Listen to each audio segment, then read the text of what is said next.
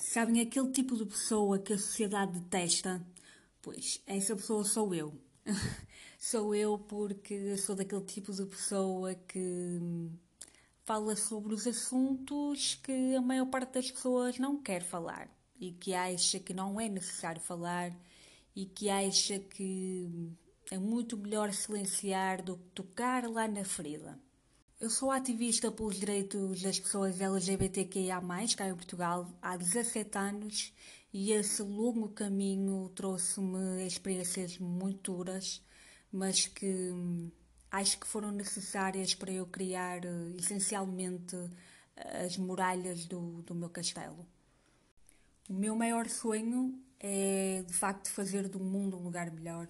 Acho que isso faz parte da minha missão de vida eu gosto de ajudar e sinto mesmo no fundo da minha alma que estou cá para, para ajudar as pessoas com a minha experiência de vida e, e para dar às pessoas uh, aquilo que eu nunca pude ter, que foi amor, essencialmente amor, que me faltou muito porque um, eu fui, fui abandonada basicamente pelos meus pais no que toca a serem pais, não é?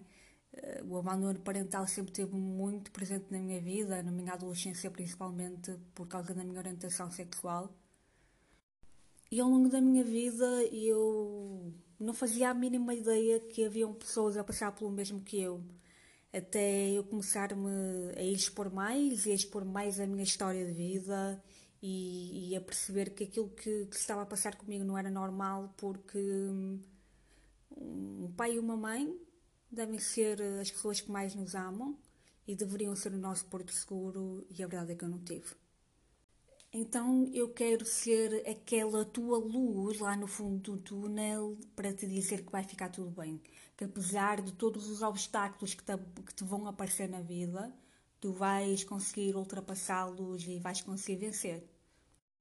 Ao longo de, de todos os episódios que eu vou postar aqui, vocês vão poder ouvir uh, algumas partes da minha história de vida e vou poder partilhar muita coisa com vocês. E vocês vão ver que, independentemente daquilo que possa acontecer com, com a vossa vida, uh, a vida é feita de decisões e por isso decide. Decide aquilo que tu queres, decide aquilo que tu queres obter, aquilo que tu queres ser e aquilo que tu queres atrair para a tua vida. Porque realmente a vida é aquilo que tu queres que ela seja. E eu não estou a dizer que estalas os dedos e que as coisas caem do céu e que isto aqui é um mar de rosas e que é tudo fácil. Eu estaria a mentir se te dissesse isso. Mas tudo aquilo que te aparece na vida faz parte do teu processo de, de evolução, de crescimento espiritual e pessoal, tudo faz parte do caminho. E eu aprendi isso mesmo ao longo da minha vida. Eu aprendi que tudo faz parte do processo e nada acontece por acaso. Uma das coisas mais importantes que eu aprendi em toda a minha vida é o tempo que a gente dedica a nós mesmos.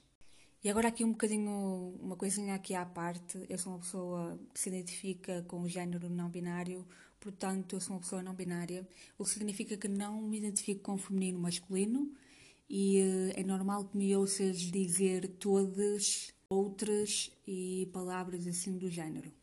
Mas continuando, eu já estou a reparar isto demasiadas vezes e supostamente isto não é para parar, é para falar seguido e acho que é, o, é a essência de todos estes episódios e estas gravações todas.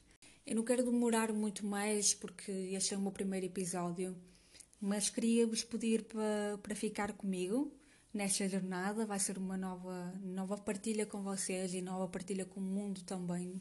Acho que vou abrir muito mais o meu mundo para as pessoas aqui do que propriamente no TikTok ou qualquer outra rede social, porque sinto que isto poderá fazer todo o sentido.